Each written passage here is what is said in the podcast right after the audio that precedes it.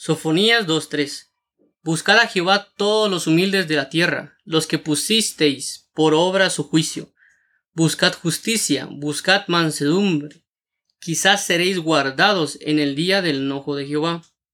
En este verso de Sofonías 2.3 nos exhortan a buscar a Jehová, y no solo llama a buscar a Jehová, sino que especifica que los humildes busquen a Jehová. Por consecuencia, debemos orar para que seamos humildes y así poder buscar a Jehová.